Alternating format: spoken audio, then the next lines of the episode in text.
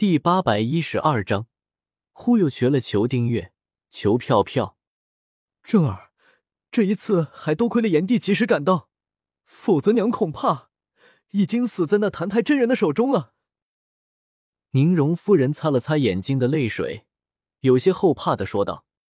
完颜正听到宁荣夫人的话，对于澹台真人更加的憎恨了。如果不是他已经被萧邪杀了，完颜正绝对不会轻饶这个老杂毛。完颜正替我母亲谢过炎帝，今后炎帝只需要一声吩咐，完颜正定当拼尽全力完成。完颜正安慰了一下宁荣夫人后，朝萧邪拱手谢道：“无妨，只是举手之劳罢了。不过这一次你爹和文太极两人的事情，还是太过巧合了。”萧邪见到完颜正朝自己道谢。心中暗自笑了笑。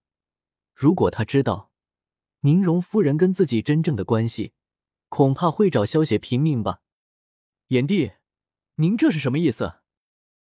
完颜正闻言微微一愣，随即疑惑道：“在澹台真人临死之前，我们得知宗家也给澹台真人写了一封密信，说宗帅是被你们玉龙堡所杀，要联合明凤阁消灭你们玉龙堡。”萧协看着完颜正和文静他们疑惑的表情，面不改色的忽悠道：“什么？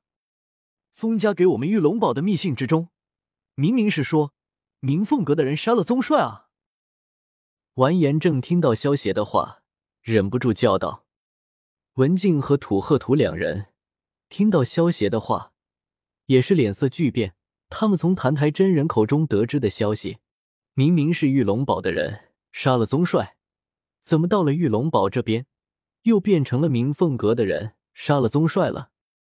如果不是我插手的话，玉龙堡和明凤阁如今依然两败俱伤。但是宗家到现在却连个影子都没有看到，你们难道就不觉得奇怪吗？萧协看着完颜正他们震惊的模样，戏谑道：“好一招坐山观虎斗啊！宗家还真是下了一盘好棋啊！”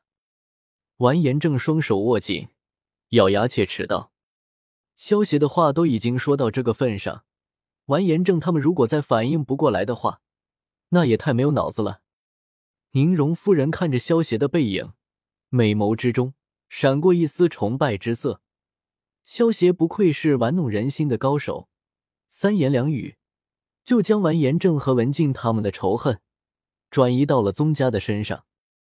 就算文太极和完颜藏死的时候还有一些疑点，但是在这种情况之下，他们也不会再怀疑到宁荣夫人的身上了。经过萧协的一通忽悠，文静和完颜正他们已经把注意力全部放在了宗家的身上，他们已经相信这一切都是宗家的阴谋。不过这一切本来就是宗家的阴谋，萧协只是将宁荣夫人。从这个阴谋之中给摘了出来而已，所以从某种程度上来说，也不算是骗他们。也只有像这种半真半假的谎言，才能够让被骗的人深信不疑。母亲，既然此事都是宗家的阴谋，那孩儿和文静的婚事，还请母亲做主。完颜正拉着文静的小手，走到宁荣夫人的面前，道：“什么？”你难道还想娶文静吗？虽然这件事情是宗家的阴谋，但是你爹的确是跟文太极两人同归于尽，而且连我也差点死在了谭台真人的手中。我没有对文静出手，就已经算是大度了。你竟然还想要娶她？宁荣夫人听到完严正的话，有些气愤的叫道：“母亲，这件事情跟文静没有关系，更何况三叔现在已经死了，母亲。”你又何必迁怒于文静呢？完颜正见宁荣夫人反对他和文静的婚事，先是给文静投去一个安慰的眼神，然后又转头与宁荣夫人据理力争。我不管，反正这件婚事我不同意。宁荣夫人一拍桌子，怒道：“夫人且听我一言，如今玉龙堡和明凤阁群龙无首，如果不两家联合的话。”恐怕会被宗家逐个击破啊！还请夫人三思而行，以大局为重啊！萧协突然出声劝道：“如今宁荣夫人已经被萧协驯服，玉龙宝已经是萧协的囊中之物，而文太极只有文静这么一个独生女。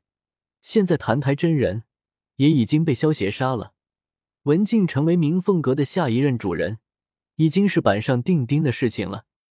只要完颜正娶了文静，那么明凤阁也就相当于……”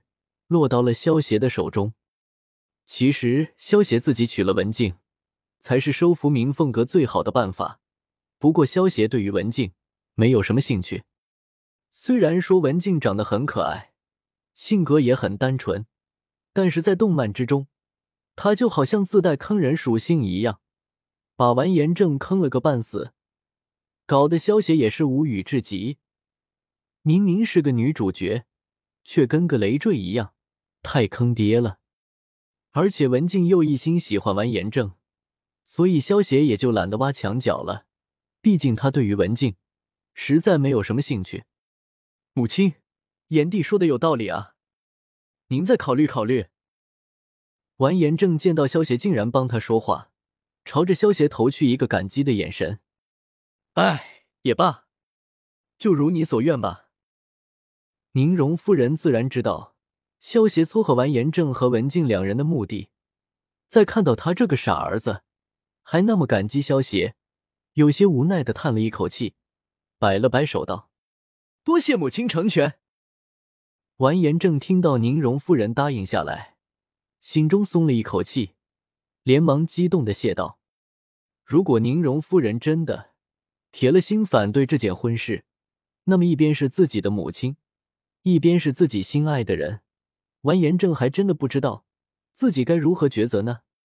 不过正儿，你爹和文太极刚死，你和文静现在只能定下亲事，等到你爹和文太极的丧期过了，你和文静才能正式成亲，知道了吗？宁荣夫人提醒道：“是，孩儿谨遵母亲教诲。”完颜正闻言，拉着文静一起朝宁荣夫人行了一礼。